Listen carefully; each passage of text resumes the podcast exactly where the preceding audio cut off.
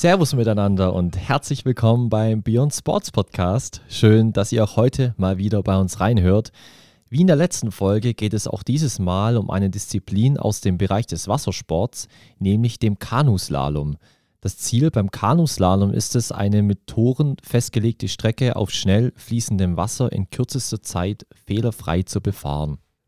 Einer, der in seinem Kanadierboot das wilde Wasser wie kaum ein anderer beherrscht, ist Sideris Tassiadis. Sid hat bereits zahlreiche Medaillen gewonnen und in seinem Schrank befinden sich auch zwei von den Olympischen Spielen. Ob in Paris 2024 eine dritte dazukommt, wie er versucht, das Wasser immer perfekt zu lesen und ob seine Leidenschaft für das Wasser sich auch abseits des Kanusports zeigt, darüber haben wir mit ihm im Podcast gesprochen. Ein tolles Gespräch ist entstanden, bei dem wir euch jetzt ganz viel Spaß wünschen. Servus Sid, herzlich willkommen hier bei uns im Beyond Sports Podcast. Ja, grüß euch, hi. Ja, lieber Sid, für dich gibt es direkt auch zu Beginn eine Challenge und zwar wird der Olli eine Frage aus dem Fragensäckchen ziehen und du darfst die beantworten. Bin ich gespannt. Oh. Sid. es ist keine schlimme Frage. Und ich glaube, die kannst du okay. ziemlich gut beantworten. Was mhm. ist dein Lieblingsworkout, um fit zu bleiben? Äh, ich habe verschiedene Lieblingsworkouts, muss ich sagen. Aber am allerliebsten mache ich mittlerweile ist so Rumpfprogramme verschiedene mit meinem körpereigenen Gewicht. Da bei uns ja sehr wichtig ist, dass der Rumpf sehr stabil ist. Okay, und den Rumpf trainierst du täglich? Jein, also ich habe am Sonntag immer frei, aber sonst äh, wird der Rumpf sechsmal die Woche trainiert. Sehr gut. Ja, dann steigen wir mal ein. Wenn wir über deine Karriere sprechen, Sid, dann müssen wir zunächst zurück in deine Grundschulzeit, denn dort begann diese ja mhm. quasi. Dein Sportlehrer in deiner Schulzeit in Augsburg hat damals bereits den Kampfgeist und den Siegeswille in dir gesehen. Sind das auch heute noch zwei Fähigkeiten, die dich besonders auszeichnen? Also ich denke schon, dass diese zwei Fähigkeiten bei mir schon schlaggebend sind, wieso ich auch so lange diese Sportart auch jetzt gerade noch ausübe und auch erfolgreich auch noch dazu. Und das sind schon die zwei Sachen, wo man sagt, ja, das ist eigentlich so, was mich auszeichnet. Aber wie kam es denn dann genau dazu, dass sich dein Lehrer zum Kanuslalom gebracht hat? Weil nur weil du einen gewissen Kampfgeist besitzt, verbindet man ja nicht automatisch die Sportart damit. Ja, automatisch nicht, hat er auch am Anfang gleich gesagt, aber der hat halt nur gesehen, dass ich äh, mich durchbeiße. Der hat mich bewusst in schlechteren Mannschaften einfach gestellt beim Sportunterricht, ähm, beim äh, Fußball zum Beispiel. Und da hat er gesehen, dass ich mich doch äh, durchbeiße und die Leute, die nicht so stark sind, noch unterstütze. Und da hat er irgendwie doch gesehen, dass aus mir einer werden wird, wo einfach durchbeißt, auch wenn er keine Lust mehr hat aufs Training und wie kam es dann, dass du zum Kanuslalom gekommen bist? Ja, schon über äh, meinen äh, äh, Sportlehrer da. Also der war auch gleichzeitig dann mein Trainer äh, bis 2011. Und der hat mich zum Kanufahren gebracht. Äh, da, dort, wo er gewohnt hat, bei der Wettach, da haben wir äh, unser tägliches Training gemacht. Ah, okay, das heißt, dein Sportlehrer war auch gleichzeitig dein Kanulehrer. Genau. Spannend. Deswegen mhm. hat er dich wahrscheinlich dafür rekrutieren wollen. Das erklärt ähm, eigentlich. Wahrscheinlich, ja. Der, ja. der wollte ja ähm, so eine Kanadiergruppe, also Disziplin heißt ja so Kanadier einer, äh, der wollte in Augsburg fünf bis sechs Jungs immer haben und immer einen von jedem Jahrgang einen richtig guten herausbringen, der sich dann irgendwann für die Nationalmannschaft sich qualifizieren kann. Aber führst du dir das manchmal in deinem Leben auch noch so ein bisschen vor Augen, wie das Ganze angefangen hat? Also das ist ja so ein bisschen ein Lebensmittelpunkt jetzt. Denkst du darüber nach, wie das entstanden ist? Ja, das schon. Also ich denke oft darüber nach, wie wäre es, wenn ich in einer anderen Schule gegangen wäre zum Beispiel. Dann wäre ich nie zu dieser Sportart gekommen. Ich wäre wahrscheinlich irgendwo in einem Sportverein gelandet, wo ich Fußball gespielt hätte und wahrscheinlich aber nicht so äh, erfolgreich da wäre wie im Kanusport. Aber gab es ganz am Anfang in deiner Kindheit noch eine andere Sportart, die dich fasziniert hat? Ja, faszinierend. Das ist, hört sich immer so, finde ich, äh, schon so, so ein Ziel, wo jeder hin will, jeder ähm, Junge, wo er sagt, okay, da ist er gut und da will er halt der Beste sein. Also faszinierend, ich wollte halt immer irgendwie mich bewegen. Also so war das, also ich habe schon eher das, den Bewegungsdrang gehabt, irgendwie jeden Tag äh, mich zu bewegen, aber nicht explizit irgendeine Sportart mir herausgepickt. Bevor wir gleich etwas näher auf deine Sportart zu sprechen kommen, sollten wir vorab noch ein paar Begriffe durchgehen. Und zwar, du hast gerade schon genannt, im Kanuslalom wird zwischen Kajak und Kanadio entschieden. Kannst du uns diesen Unterschied mal erklären? Kajak einer äh, ist, wenn man ganz normal im Boot sitzt, also die Beine sind dann nach vorne und hat ein Doppelpaddel, also man hat zwei Paddelflächen. Und Kanadier ist Gegenzug dazu, das heißt, man kniet im Boot und hat ein Stechpaddel, also eine Paddelfläche und ein so ein T-Griff oben am Schaft. Okay, und wieso hast du dich dann für Kanadier entschieden? Das hat der Trainer entschieden, nicht ich. Muss ich gleich sagen. Weil er wollte ja so eine Kanadiergruppe, was ich ja vorhin gesagt habe, in Augsburg ja äh, heranwachsen lassen. Und er hat immer gesagt, äh, er will da in dem in dieser Disziplin die Jungs voranbringen und nicht im Kajakbereich. Aber war das auch die Disziplin, die dir am Anfang mehr Spaß gemacht hat? Oder hast du Kajak eigentlich auch gar nicht so genau probiert? Also am Anfang probierte man eher Kajak und äh, damit man überhaupt das Gefühl kriegt, wie ist es im Boot zu sitzen, was macht das Wasser mit einem und und und.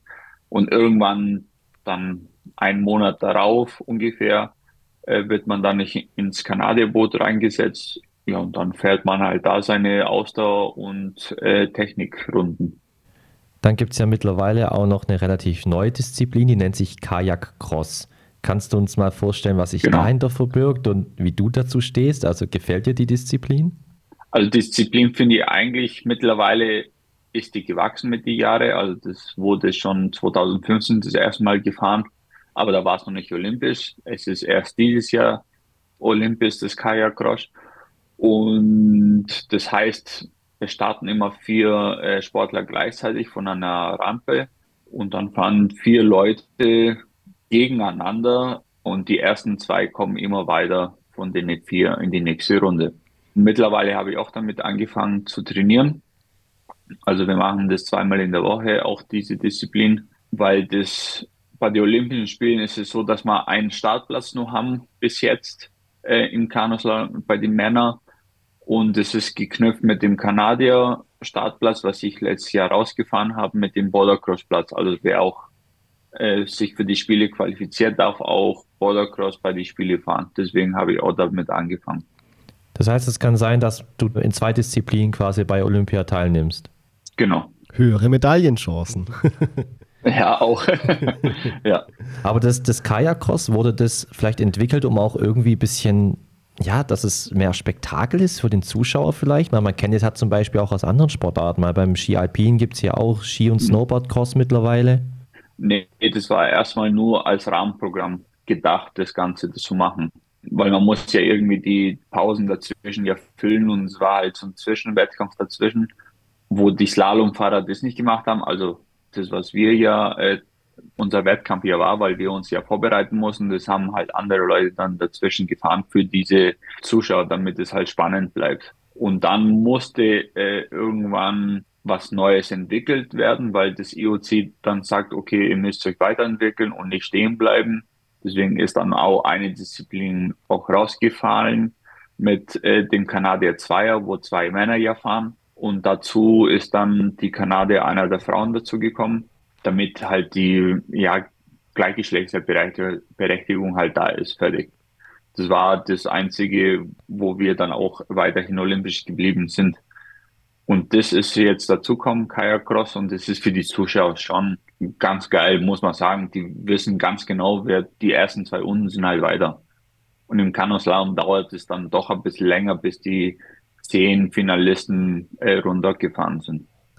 Ja, dann wollen wir doch mal noch etwas genauer auf deine Sportart blicken. Und zu Beginn haben wir eine kleine Aufgabe für dich, lieber Sid. Was liebst mhm. du denn am meisten an deiner Sportart? Also kannst du uns mal da drei Dinge aufzählen? Manchmal ist es schwierig zu erklären, weil man dieses Gefühl vom Wasser kann man nicht erklären, wenn man eins mit dem Wasser wird. Also das Boot, äh, Paddel und ich in einer Welle zum Beispiel sind und das surft halt hin und her, das Boot. Also das ist so ein Gefühl, wo man ja mit dem Element ja Wasser ja spielen muss und machen muss auch und auch können, klar. äh, weil dieses Gefühl hat nicht jeder. Also den Popometer sage ich immer am besten dazu, hat auch nicht jeder. Wie sagst du Dann dazu? auch äh, Popometer, also Popometer. das Arschgefühl. Übersetzt.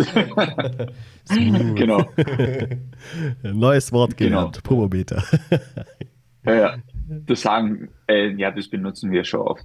Cool. Und dann gibt es auch nur, ja, der Ehrgeiz muss auch da sein in meiner Sportart. Also ich power mich auch gerne aus. So, und das kann man in unserer Sportart auch sehr gut tun. Ähm, das ist das zweite Ding. Und das dritte ist schon, mich interessiert es mehr, äh, wie die verschiedenen Sportler sich auf äh, die Wettkämpfe vorbereiten, weil jeder ist ja auch anders. Also äh, es gibt die ruhigen, dann die, die hibbeligen, dann auch welche, die sich voll nervös machen, auch selber. Also das ist schon, schon was, was ganz, ganz Besonderes, so Einzelsportler zu sehen. Und was bist du für ein Typ? Mm, Ruhiger. Ich weiß ganz genau mittlerweile, ich, äh, wie lange ich brauche. Es gibt Tage, ich muss mich länger vorbereiten, manche ein bisschen kürzer. Und ich bin eher so der Ruhe, Ruhepol, muss man schon sagen, ja. Und was würdest du sagen, wie fühlt es sich denn für dich an, eine Sportart auszuüben, die nicht jeder macht oder besser gesagt auch nicht jeder auf Anhieb kennt? Teils, teils, also manchmal schwierig, äh, dass man Sponsoren zum Beispiel findet, äh, weil das doch nicht je, jedem geläufig ist. Wenn man sagt, man macht Kanuslalom, dann fragt erstmal jeder, ja, was ist denn das überhaupt? Ähm, aber mittlerweile hier in Augsburg ist es schon so, dass wir neben Fußball, äh, Eishockey und dann kommen wir schon. Also das ist schon so Krass. geläufig hier in Augsburg und Umgebung, dass es doch Kanuslalom hier gibt. Aber ähm, mittlerweile wird es doch mehr angesehen. Also die Randsportarten kriegen doch langsam immer mehr ja, Begeisterung von der Bevölkerung. Ich würde jetzt im Kanuslalom jetzt auch vor allem so die Attribute Geschwindigkeit und Wendigkeit mal herausheben. Wie trainierst du das eigentlich? Mhm. Wie sieht da dein Training aus? Die Geschwindigkeit lernt man eher, oder nicht lernen, sondern die trainiert man so, dass man erstmal seine Grundausdauer trainiert. Also das mache ich jetzt gerade in den Wintermonaten, auch draußen äh, auf dem Wasser im Boot. Ähm, das heißt, dass ich 90 Minuten meine Ausdauereinheiten fahre, auf jeden Fall zweimal am Tag. Genau, und dann kommt die Kraft maximal dazu. Also da, umso fitter man da ist, umso schneller kann man seine ähm, ja, Beschleunigung ja halten. Und irgendwann kommen die Sprinteinheiten dazu, wo man halt ja Frequenz einfach hochzieht. Und die Wendigkeit trainiert man eher im Techniktraining, also dass man sagt, man fährt äh, nur drei ähm, Abwärtssäure oder Aufwärtssäure, kommt drauf an. Und da probiert man sehr schnell das Boot halt zu drehen. Also mehr ins Heck zu gehen oder mehr die Kanten äh, vom Boot ja mit einfließen lassen von den ganzen Kehrwassern. Und so eine typische Kanu-Slalomstrecke ist ja auch besonders aufgebaut. Also welche Hindernisse oder Tore Mhm. sind auf der Strecke platziert und werden die verschiedenen Tore dann auch irgendwie besonders kategorisiert? Kategorisiert werden die Tore nicht. Also es gibt Minimum 18 Tore müssen hängen bis 25 Maximum. Äh, sechs davon sind Aufwärtstore, die sind rot gekennzeichnet. Äh, die muss man gegen die Strömung, sagt man, fahren, aber die sind eher im Kehrwasser, wo das Wasser dort steht. Und die grünen Tore fährt man mit, mit der Strömung. Jedes Tor hat zwei Torstäbe und wenn man eins berührt, kriegt man zwei Strafsekunden obendrauf auf die Endzeit. Und wenn man eins verpasst oder nur halb befährt mit dem Kopf, weil der Kopf muss immer gleichzeitig mit dem Boot durch das Tor durchfahren, dann ist es eine, eine cleane Befahrung, sagt man dazu. Und wenn der Kopf nur halb drin ist, dann sind es 50 Strafsekunden obendrauf. Also eigentlich ist dann der Wettkampf eigentlich Ja. zu Ende. Ja. So kann man das sagen. Und die Hindernisse bei jeder Strecke sind halt anders. Hier in Augsburg ist es so, dass das Wasser nicht hochgepumpt wird von irgendeinem See auf einem anderen Becken und dann geht's einen Kanal drunter. Die Hindernisse hier in Augsburg sind aus Beton und nicht aus Plastik wie auf anderen Kanälen. Zum Beispiel die ist ja in Paris, werden die aus Plastik sein, die Elemente, was im Wasser sind, wo die ganzen Strömungen und Wellen entstehen. Hier in Augsburg ist alles halt aus Beton und es wird nichts hochgepumpt oder, oder das kommt direkt vom Fluss das Wasser. Und es ist eher eine smartere, sage Lösung für uns, wie wenn man so viel Energie brauchte. Mhm. Ja, ist ja auch ein bisschen nachhaltiger dann in dem Sinne. Das bei, auf jeden Fall, ja. bei den Toren, wie ist denn das? Gibt es denn dann da eine Jury, die darauf achtet oder ist es dann mit Sensoren ausgestattet, ob du die jetzt berührst oder nicht? Saison sind noch nicht leider da. Also hier und da wäre es eigentlich besser, wenn man Saison hätte und Kameras von oben, also bei jedem Tor von oben, dass man sieht, wo sich der Kopf genau befindet, weil es gibt auch Kampfrichter, was wir haben, die jedes Tor bewerten. Und es gibt manche, die sind nicht so fit, mhm. nenne ich es mal so. Und manche, die sind da schon hinterher und wissen, okay, wo man sich gerade befindet mit dem Körper und Boot gleichzeitig. Also manche haben die Sportart noch nie gemacht, aber sind trotzdem Kampfrichter. Also schwierig, sage ich. Also so die, die Leute halt hinzustellen. Klar, die stehen auch lang an der Strecke und wenn es zu heiß ist, dann lässt natürlich auch die Konzentration nach und und und. Es gibt schon Videokampfrichter auch, aber mittlerweile funktioniert da auch nicht alles hundertprozentig, aber so zu 80 Prozent schon. Okay. Und ähm, gibt es jetzt, wenn du jetzt im Parcours drin bist, noch weitere Regeln, die du beachten musst?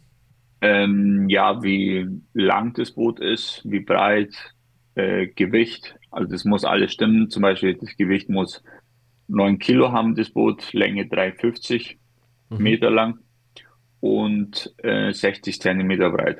Die Raden vom Boot, also von der Spitze und vom Heck müssen stimmen. Da gibt es so eine Schablone. Dann die Schwimmweste äh, muss 50 Kilonewton ertragen können im Wasser.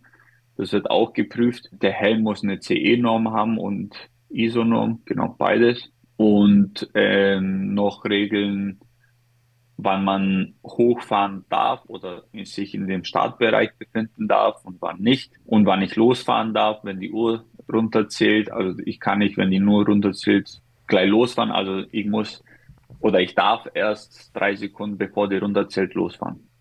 Okay, aber kann man das dann jetzt so zusammenfassen, dass es im Endeffekt darum geht, halt einfach die schnellste Zeit zu fahren und dann ebenso wenig Fehler ja. wie möglich zu machen? Genau, ja. so schnell wie möglich und ohne Torstabberührung, genau. Ja. Gibt es dann da auch eine, eine Strecke? Ganz einfach gesagt. Gibt es dann auch eine Strecke, wo du dann sagst, die liegt dir besonders gut? Ist das Augsburg? Ja, Augsburg schon, klar, weil ich ja jeden Tag hier trainiere und die großen Ereignisse, was hier auch waren, habe ich auch jedes Mal auch eine Medaille holen können, muss ich schon sagen.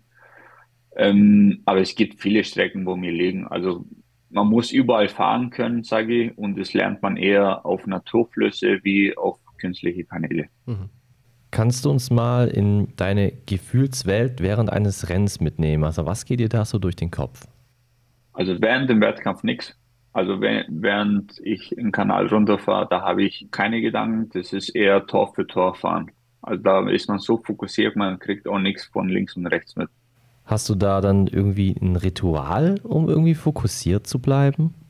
Hm, kommt drauf an. Also ich habe drei, vier verschiedene Rituale. Kommt drauf an, wie ich geschlafen habe, gut, schlecht. Ist der Körper bereit an dem Tag? Ähm, das merke ich, wenn ich ins Boot einsteige, äh, was heute drin ist. Also wenn ich weiß, der Körper sagt, ich kann heute nur 95 Prozent abrufen, dann muss ich mich noch mehr fokussieren. Also das heißt, noch mehr bei mir bleiben. Ich muss öfters die Strecke durch den Kopf gehen lassen, mir genau das Wasser anschauen und dadurch äh, mache ich diese 5%, was der Körper nicht leisten kann, äh, wieder gut. Wir gehen jetzt einfach auch mal davon aus, dass in dem Sport die mentale Ebene nicht zu unterschätzen ist. Beim Deutschen Kanuverband arbeitet ihr auch mit Sportpsychologen zusammen. Wie wichtig ist dieser Aspekt für dich im Sport? Sehr, sehr wichtig. Also ich benutze eher die Worte Mental Coach, weil Psychologe sagt immer jeder, es ist negativ, aber finde ich nicht. Mhm. Also ähm, ich sage so, der Mental Coach, der ist schon sehr wichtig mittlerweile. In jungen Jahren braucht man den eher mehr oder öfters, sage ich mal so. Und wenn man erfahrener Sportler ist, dann braucht man diesen Trainer neben sich nicht so oft. Also das reicht auch dann, wenn man den äh, zu den Rennen sieht und dann ist das alles wieder gut. Findest du, dass da der Kanuverband auch so eine Art Vorreiter ist? Weil wir wissen jetzt nicht, ob das auch in anderen Sportverbänden so ist, dass es überall so psychologische Hilfe gibt. Unser Sportpsychologe, der kommt äh, vom Olympiastützpunkt Bayern. Also ich sag, die, die ganzen Sportpsychologen sind erstmal bei uns über einen Olympiastützpunkt äh, alles geregelt und da kann man den einbuchen und sich den äh, für die Wettkämpfe halt holen. Hier und da wird es manchmal zu wenig genutzt, finde ich, äh, vom Verband. Also ich bin da gerade raus. Äh, die wollten den uns auch komplett mal kürzen äh, vor zwei Jahren, weil der zu viel kostet. Das haben wir so einfach hingestellt bekommen. Da wollten sie unsere Physiotherapeuten kürzen, mhm. weil die zu viel kosten. Also irgendwie wollten die alles kürzen, außer das, was wichtig ist. Und ich finde, da haben wir uns dagegen gestemmt, haben gesagt, nee, wir brauchen die Leute. Also wenn, dann können sie bei Trainer kürzen, aber nicht äh, bei den Leuten, wo wir die halt jeden Tag halt brauchen. Und hat es dann auch funktioniert? Ja, ja. Ja. Das schon. Okay. Ja. Ja, manchmal muss man auch als Sportler ja, wir einfach das Wort schon, ergreifen. Ne? Ja, wir, wir mussten schon sehr hart darum kämpfen. Ja, und dein Element, das haben wir jetzt ja schon öfter gehört, ist ja das Wasser. Äh, inwieweit würdest du denn der Aussage zustimmen, dass du als erfolgreicher Athlet im Kanuslalom vor allem lernen musst, das Wasser auch lesen zu können? Hm, sehr, sehr wichtig finde ich. Also ich habe es ja vorhin einmal gesagt, dass man das Ganze ähm, in Naturflüssen lernt. Also da sieht man, da kann man nicht die ganzen zehn Kilometer erst ablaufen und sich jeden Stein ja merken, wo der unter Wasser ist oder über Wasser, äh, wo man sich gerade befindet. Also man merkt dann schon, irgendwann hat man ein Auge dafür, wie das, die Wasseroberfläche sich wegbricht oder was entsteht. So pilzartig sieht man das, kann man sagen. Also das wird so rund oben und geht seitlich weg. Und dann weiß man, okay, da drunter ist ein Stein. Und dann muss man entweder links oder rechts dran vorbeifahren. Und da lernt man das Wasser lesen. Aber das ist ja irgendwie schon krass, weil du musst dich ja auf jeden Kanal neu einstellen und dich den Gegebenheiten anpassen. Wie schaffst du das da bei jedem Kanal auch Höchstleistung zu bringen?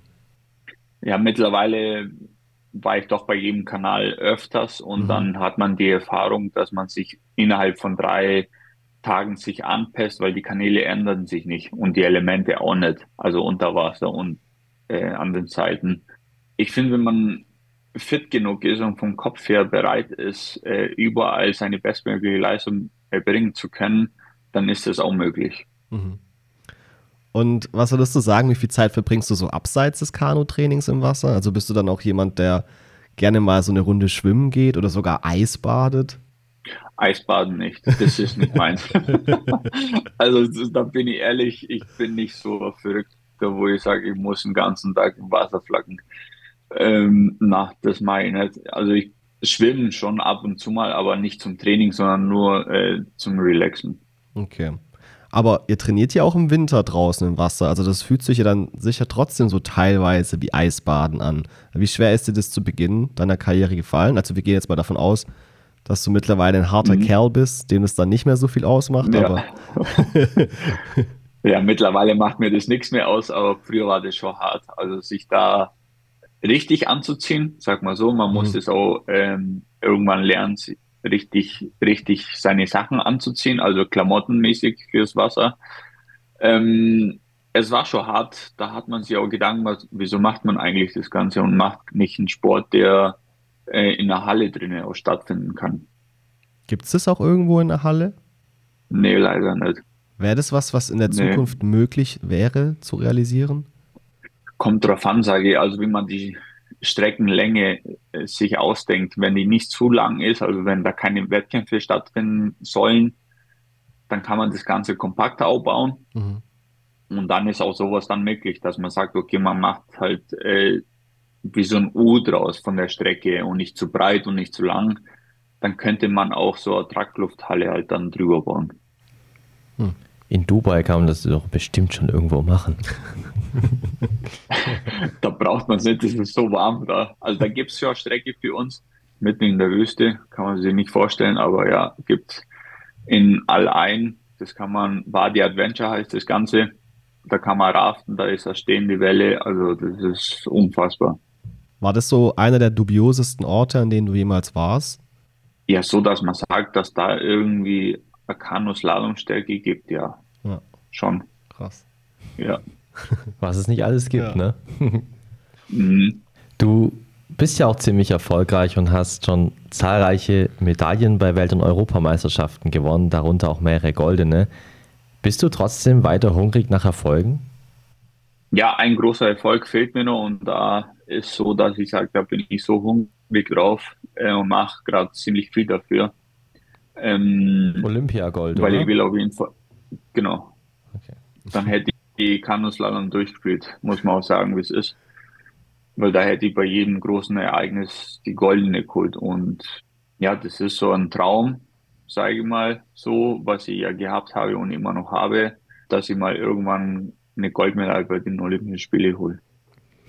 Ist da jetzt in Paris die, die letzte Chance dafür? Ja, kann sein. Also vom Alter her könnte noch eine Olympische Spieleperiode schon noch gehen, aber dann glaube ich nicht mehr. Also dann ist schon so weit, wo der Körper sagt, jetzt ist gut. Jetzt kannst du auch mal das Paddel in die, in die Ecke stellen und dann ist gut. Selbst wenn du das jetzt nicht schaffen solltest, dann kannst du ja wirklich stolz sein auf das, was du bisher alles erreicht hast. Und eine ganz besondere Medaille, da haben wir vorhin auch schon drüber gesprochen, war vermutlich die goldene in deiner Heimatstadt Augsburg 2022. Inwiefern hat dich das denn alles drumherum denn im Vorfeld beeinflusst und wie sehr hast du dir vielleicht auch selbst dort Druck gemacht? Also ich habe mir selber keinen Druck gemacht, muss ich sagen, äh, vor den Wettkämpfen. Ähm, das kam eher von den Medien, eher mehr so der Druck und ähm, Sponsoren, Freunde, Familie, klar, weil die alle vor Ort ja waren und jeder wollte das bestmöglich von mir sehen und nur eins hat gezählt, war auch so. Die haben es auch gesagt. Und du weißt ja, was wir sehen wollen von dir. Also das war so für mich so, okay, ich habe es mir angehört, aber trotzdem gesagt, okay, ich schaue erstmal, ich, ich kann es nicht sagen, wenn, ob mein Körper bis dahin fit bleibt oder nicht oder Verletzung dazu kommt, keine Ahnung. Ähm, ich habe probiert, bei mir zu bleiben und mein Bestmögliches zu zeigen. Warst du danach dann der Held der Stadt? Irgendwie schon an dem Tag, ja. Gab es noch einen Rathausempfang? Ja. nee, leider nicht. Äh, das war alles nur an der Strecke und das war, glaube ich, auch okay so. Aber man kann da schon von dem richtigen Heimvorteil sprechen, den du da hattest, oder? Ja, teils, teils, sag ich mal, weil die ganzen Leute haben mich halt erkannt, die wussten, wer ich bin. Und ich konnte mich nicht so auf meine Aufgabe manchmal konzentrieren, wie ich mich gerne vorbereiten wollen würde. Ich konnte ähm, die Strecke nicht abgehen, weil so viele Leute da waren und jeder wollte ein Foto machen. Also da gibt's keine abgesperrten äh, Flächen für uns. Also das war ist einfach öffentlich. Für jede Person, die da ein Ticket kauft, kann halt dahin. Das war halt ein bisschen schwierig, muss ich sagen, sich da noch mehr zu fokussieren, obwohl man nicht die Strecke abgehen kann. Also so eine Stunde davor zum Beispiel. Ja, wenn wir schon beim Thema Medaillen sind, dann müssen wir natürlich auch über deine Olympiamedaillen sprechen. Du hast 2012 in London Silber und 2020 in Tokio Bronze geholt. Haben die beiden Medaillen dann einen besonderen Platz bei dir zu Hause bekommen? Ja, das auf jeden Fall. Also das sind schon so, so zwei Medaillen, wo ich sage, da steckt ja eigentlich so, so ein halbes Leben von mir drin, wo man sich ja erarbeitet hat und sich dann im Endeffekt auch verdient hat. Und die haben Ehrenplatz bei mir. Und da schaue ich ja gerne äh, einmal die Woche schon hin, nehme sie in der Hand. Das ist so, so Motivation ja auch für mich. Und wie, wie fühlt sich das an, so eine, so eine Olympiamedaille zu bekommen? Wie schwer ist die? Wie, wie krass ist es, die um den Hals tragen zu dürfen? Was macht es mit dir? Ja, die wiegt äh, ein halbes Kilo. Nach einer halben Stunde habe ich auch Nackenschmerzen, weil die so schwer ist. Man ist es ja nicht gewohnt, dass so ein halbes Kilo die ganze Zeit ja vor einem hängt, ja. Nackentraining. Nackentraining muss ich mehr machen, ja.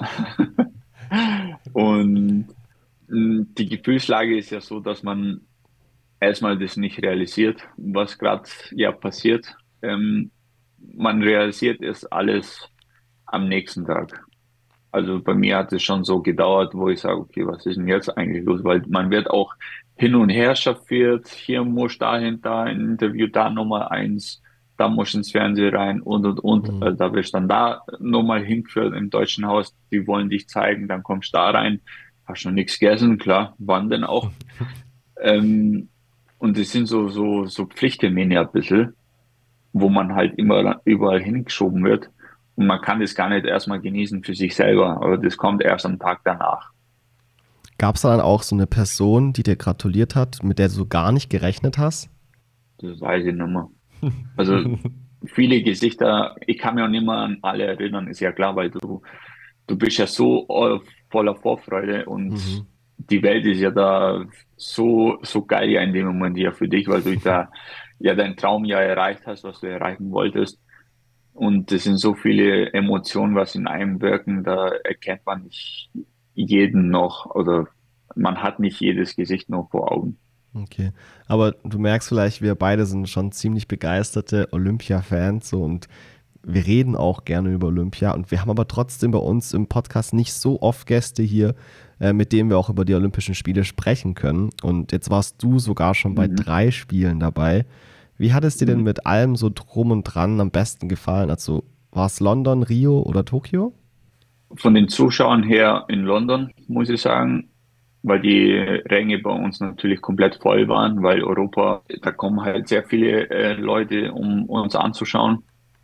In Rio waren es nicht so viele Zuschauer leider, äh, weil doch nicht so viele deutsche Fans halt da hinkommen sind oder von anderen Ländern ja auch. Vom Feeling her, also ist schwierig zu sagen. In Tokio war es eigentlich schade, dass da keine Zuschauer mhm. durften. Mhm. Äh, da waren die Ränge einfach leer. Das war ein bisschen komisch, auch so in seinen Wettkampfmodus hereinzukommen, weil doch keine Zuschauer da waren und immer Maske getragen werden musste. Schade eigentlich, weil organisatorisch gesehen perfekt, was die Japaner da abgezogen haben. Das war schon geil. Also auch für uns, also das war unfassbar. Und ich glaube, das wären schon die besten Spiele geworden, wenn äh, die ganzen Zuschauer oder die ganze Welt zu Gast sein dürfte da in der Zeit. Wenn ich so nachdenke, ist schon so, ja, schon London dann gewesen, weil alles drum und dran halt doch gepasst hat mit den ganzen Fans und Zuschauern. Und wie ist es jetzt so als Athlet? Also wie verbringt man denn als Athlet bei den Olympischen Spielen gerade so die Zeit zwischen dem Training und den Wettbewerben? Also besuchst du dann lieber noch andere Sportarten? Versuchst du vielleicht neue Kontakte zu knüpfen im olympischen Dorf? Oder tauschst du dich mit den anderen deutschen Athleten im deutschen Haus aus? Wie sieht es aus? Ähm, teils, teils muss ich sagen. Also man kennt auch hier und da schon sich gegenseitig schon von den Sportlern her, klar, weil man schon paar Mal davor schon irgendwo beim Ball des Sports sich gesehen hat oder ähm, beim Club der Besten schon mal zusammen da Urlaub gemacht hat. Also sind schon immer so schon so die gleichen Leute schon da oder Sportler, sag mal. Ähm, da wir ja ziemlich am Anfang dran sind, also unsere Sportart, ich glaube, wir sind am zweiten und dritten, vierten Tag dran. Mhm. Ähm, da hat man keine Zeit, andere Sport, äh, Sportarten zu besuchen man macht es eher danach, nach seinen Wettkämpfen. Ähm, man muss da auch Glück haben, dass man die Karten auch bekommt, wo man gerne haben will. Also man muss da zum deutschen ähm, Olympischen Sportbund hingehen und sagen, man will gerne Karten dafür haben und die schauen, dass man dann Karten dafür bekommt. Und eher die Woche davor, wenn man dort ist zum Training, ja, da hat man ein bisschen mehr Zeit, sich im olympischen Dorf mit anderen kennenzulernen, also andere Sportler. Und da tauscht man auch so Pins aus, also mhm. von den verschiedenen Ländern. Also es ist schon so ein richtig olympisches Ding mit den Pins, sowohl im Sommer als auch im Winter, ne? Ja, genau. Also da ist man ähm, glücklich, wenn man, also man muss es auch dann sich zutrauen. Viele trauen sich sowas auch nicht anzusprechen und die Pins mit anderen Leuten halt zu, zu wechseln. Ja. Ja, und jetzt haben wir es ja vorhin schon angesprochen. Paris dieses Jahr steht vor der Tür. Könnte ja vielleicht echt sogar deine letzte Olympiateilnahme sein und du hast dir ja vorgenommen, die goldene Medaille anzugreifen. Hast du irgendwas anders gemacht jetzt in der Vorbereitung im Vergleich zu den anderen Olympischen Spielen? Nimm uns doch mal so da ein bisschen mit in deine Gedankenwelt. Ja, ein paar Sachen habe ich schon ein bisschen anders gemacht seit jetzt Anfang Oktober. Ja, ich habe hier und da ein bisschen mehr probiert, ein bisschen mehr Athletiktraining reinzuschieben, mehr ähm, Krafttraining auch ein bisschen zu machen, auch intensivere Einheiten auch länger durchziehen, also nicht nur eine Stunde, sondern auch mal in die 80, 90 Sekunden, äh, Minuten halt hochzugehen. Also so das Trainingspensum ein bisschen mehr hochgezogen. Ja, und vom Techniktraining her also mehr auf äh, die 100% Leistung halt abzurufen jeden Tag, wie wenn ich sage, okay, ich mache es einfach, dass es halt gemacht ist. Und wie ist es so von der Konkurrenzsituation her? Also wie schätzt du so deine Chancen auch auf Gold ein? Im Vergleich vielleicht auch zu Tokio. Hat sich die Konkurrenzsituation da verbessert? Ja, schon. Also die Konkurrenten werden auch immer stärker und wir Deutschen versuchen auch da dagegen zu kämpfen, wo wir sagen, okay, wir wollen da vorne immer mit dabei sein, was uns ja auch gelungen ist. Hier bei der Heim-WM auch zum Beispiel, das Jahr davor ja auch. Dieses Jahr bei ein paar Weltcups waren wir auch sehr vorne mit dabei. Also die Konkurrenten sind immer die gleichen.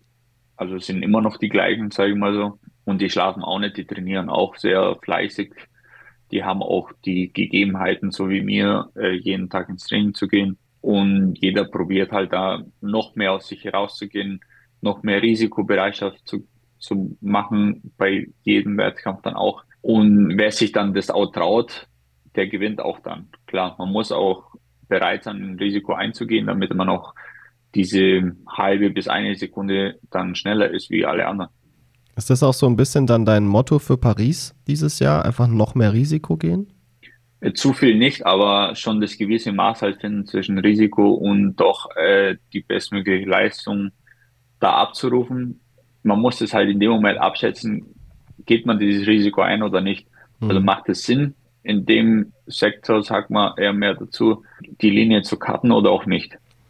Und wer ist jetzt so die Hauptkonkurrenz bei dir im Kampf um die Medaillen?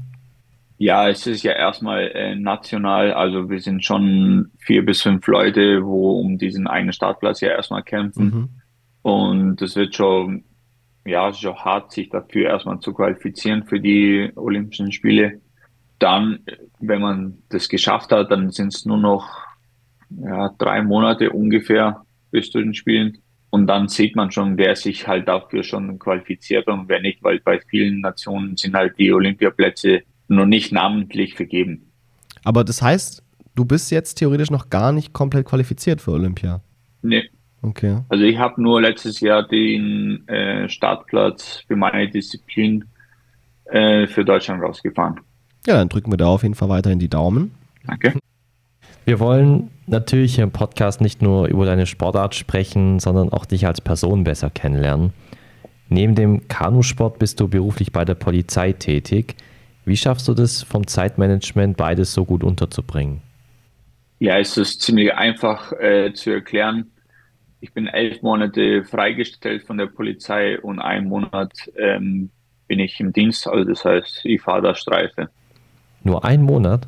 Ja, wenn man fertig ist. Also das heißt, ähm, meine Ausbildung ging über fünf Jahre, aber das ist auch nicht ganz, weil vier Monate hat man Ausbildung im Winter gehabt und acht Monate wieder freigestellt. Und das ging halt fünf Zyklen zu. Und dann ab dem Zeitpunkt, wo man die fünf Jahre ja Ausbildung geschafft hat, dann wird man elf Monate freigestellt und einen Monat muss man Dienst machen. Okay, das heißt, du arbeitest dann quasi immer in der Zeit bei der Polizei, wo du vom Kanuslalom Pause hast. Genau, meistens ist es Oktober. Okay. aber, aber wie ist es dann? Du bist dann so ein Jahr weg, kommst dann wieder, arbeitest dann für einen Monat, hast vielleicht andere Kollegen. Genau. Ist es dann nicht immer eine große ja, ja. Umstellung? Ich, ja, es ist schon Umstellung, klar, für mich auf jeden Fall. Aber ich werde immer herzlich begrüßt von den Kollegen, weil die wissen ja, wer wir sind mittlerweile. Und das hat sie auch rumgesprochen, dass wir hier und da mal dann dazustoßen und die, wir werden einfach ja, dazu geschoben, einfach in der Dienstgruppe, wo halt gerade äh, mehr Unterstützung gebraucht wird. Da kommen wir dann ins Spiel und werden halt tun, halt die vier Wochen unterstützen. Das heißt, du bekommst aber trotzdem durchgängig das Jahr über von der Polizei dein Gehalt, oder? Ja. Okay, und von dem lebst du auch? Genau. Okay. Was sind denn so abseits vom Kanuslalom noch Sportarten, die du am liebsten ausübst? Also würdest du dich vielleicht sogar generell als eine Art Sportass bezeichnen? Oh, das, ähm, das weiß ich eben nicht. Ähm, ich treibe gern Sport, aber ich bin nicht in jeder Sportart gut. Also ich mache das einfach so, wie ich mir das vorstelle. Und ob ich in einer anderen Sportart auch so gut geworden wäre, kann ich nicht sagen. Also ich bin schon eher so Eishockey-Fan auf jeden Fall. Ich bin auch öfters im Stadion und gucke da auch öfters auch zu. Wäre Eishockey dann so eine Sportart, die du vielleicht so danach noch anstreben könntest, nach deiner Kanuslalom-Karriere? Ja, könnte sein, aber ich weiß es noch nicht. ja. Es kann halt sein, dass du auch einfach mehr dann bei der Polizei arbeiten willst, oder? Das kann auch kommen. ich lasse es nur offen, was nach meiner Karriere passiert, ob ich da komplett äh, bei der Polizei noch in jeglicher Richtung mich verschiebt oder oder ich, schaue, was die Zeit mit sich bringt. Vielleicht kümmerst du dich ja auch noch um deine zweite große Leidenschaft, nämlich das Rumcruisen mit einer Vespa. Hast du da schon irgendwelche Pläne im Kopf? Ähm, ja, ich habe leider nur eine 50er Vespa. Also da kann man nicht so große Runden machen, da ist man schon länger unterwegs. Zeit Aber ich fahre halt ja gerne mit der ins. Da Zeit habe dann, das stimmt. Aber ich fahre halt gerne mit der äh, zum Training zum Beispiel, weil das nicht so weit weg ist. Ähm, ja, das macht mir schon Spaß, muss man sagen, so mit alten ja, Fahrzeugen auch rumzuhantieren und da selber ein bisschen rumzuschrauben, weil es ja einfache Technik ist, muss man auch sagen, wird alles, was über 50 Jahre alt ist, kann man selber reparieren. Und bei den neueren Sachen kannst ja gar nichts mehr reparieren. Ist oder werden die Teile ja komplett ausgewechselt, fertig. Du hast ja einen Teil deiner Kindheit auch in Griechenland verbracht, im Land deiner Eltern. Gibt es auch die Möglichkeit, dass es dich vielleicht irgendwann dorthin noch hin verschlägt? Und was für einen Bezug hast du denn heute überhaupt noch zu dem Land? Also einen Bezug, klar, da gibt es Verwandtschaft von mir, muss ich sagen. Ähm, ähm, da, wo meine Eltern halt herkommen, das ist so ein kleines Dorf äh, nordöstlich und ein paar sind auch in Athen ansässig, weil halt dort die Arbeit ist, sind die vom kleinen Dorf halt in die Stadt gezogen.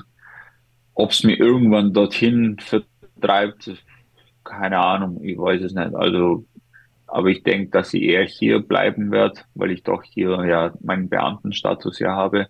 Also deine Zukunft ist auf jeden Fall noch sehr offen. Ich glaube, das können wir jetzt nach den letzten paar Fragen so festhalten. Ja. Bist du dann trotzdem auch der griechischen Küche treu geblieben? Ja, hier und da schon. Also wir machen äh, ein paar Gerichte, die uns schmecken, also nicht zu sehr fleischlastig, also eigentlich ist die Küche schon sehr fleischlastig, muss man sagen.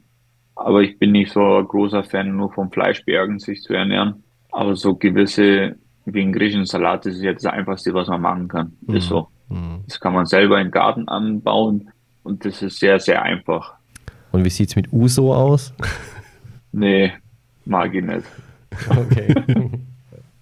ja. Glauben wir auch nicht, oder? Also, doch, ich bin bei dem Uso Echt? auf jeden Fall dabei. Ah, okay. Ja nee, ich bin nicht so der Schnapstrinker. Okay. Ja, aber ich würde sagen, mit dieser griechischen Kulinarik äh, beenden wir diese Folge jetzt. Ich habe tatsächlich jetzt auch ein bisschen Hunger bekommen am Ende. Auf so einen griechischen Salat mit Feta, das, da sage ich natürlich nicht nein. Ja. ja, lieber. Das ist auf jeden Fall sehr gut. Ja, ja, lieber Sid, das war doch cool heute, hat echt Spaß gemacht. Wir können dir als Feedback mitgeben, ich glaube, trotz deiner ganzen Erfolge bist du echt noch unheimlich bodenständig geblieben, was, was echt cool ist. Und es war spannend mit dir über deine Sportart Kanuslalom zu reden, was du schon alles erreicht hast, was noch kommen könnte, was du dir vorgenommen hast. Wir drücken dir auf jeden Fall ganz, ganz arg die Daumen, dass es mit deinem großen Olympiatraum in Paris klappt, werden das auch weiterhin verfolgen. Und wir möchten uns natürlich auch bei unseren Zuhörern bedanken. Auch schön, dass ihr heute wieder bei einer neuen Folge Beyond Sports am Start wart. Schaut auch gerne bei Insta noch vorbei unter Beyond Sports-Podcast. Und Sid, die letzten Worte möchten wir dir gerne überlassen. Nutze die Möglichkeit, Werbung für deinen Sport zu machen und den Zuhörern die Faszination Kanuslalom in deinen Worten zu erklären. Deine Sportart ist Kanuslalom. Die Bühne gehört dir. Ja, erstmal vielen, vielen Dank fürs Zuhören. Ich habe es ein bisschen mitgekriegt, äh, was im Kanuslalom ja alles passiert. Ähm, was die Faszination, Leidenschaft und alles drum und dran dahinter steckt jeder von uns, also die Mädels und Jungs, äh, geben alles dafür, dass wir unsere bestmögliche Leistung bei jedem Wettkampf auch zeigen. Es ist auch sehr spannend, jedes Mal, jeder Wettkampf ist spannend.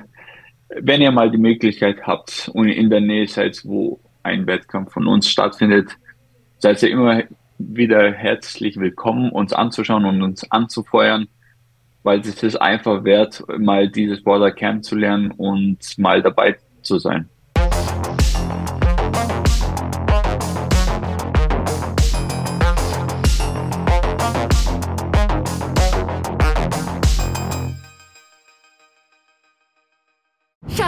Ich bin neu verliebt. Was? drüben. Das ist er. Aber das ist ein Auto. Ja, eben. Mit ihm habe ich alles richtig gemacht. Wunschauto einfach kaufen, verkaufen oder leasen. Bei Autoscout24. Alles richtig gemacht.